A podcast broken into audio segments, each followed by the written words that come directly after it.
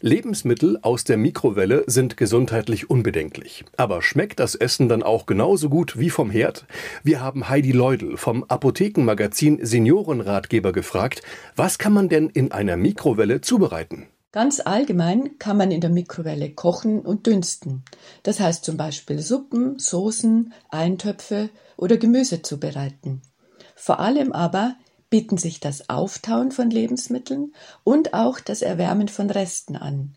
Denn vor allem bei kleinen Mengen spart die Mikrowelle gegenüber dem Herd enorm an Energie ein. Das hört sich sehr vielseitig an. Gibt es auch Lebensmittel, die sich nicht für die Mikrowelle eignen? Ein absolutes No-Go sind rohes Fleisch, roher Fisch und Frischei, denn die enthalten oft Listerien und Salmonellen.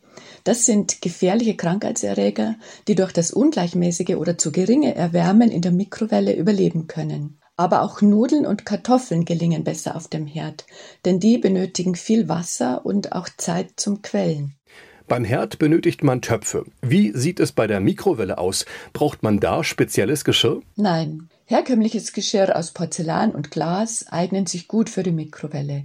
Kunststoff nur dann, wenn er eindeutig als mikrowellenfest gekennzeichnet ist. Denn andere Kunststoffe können bei bestimmten Temperaturen aufweichen oder schmelzen.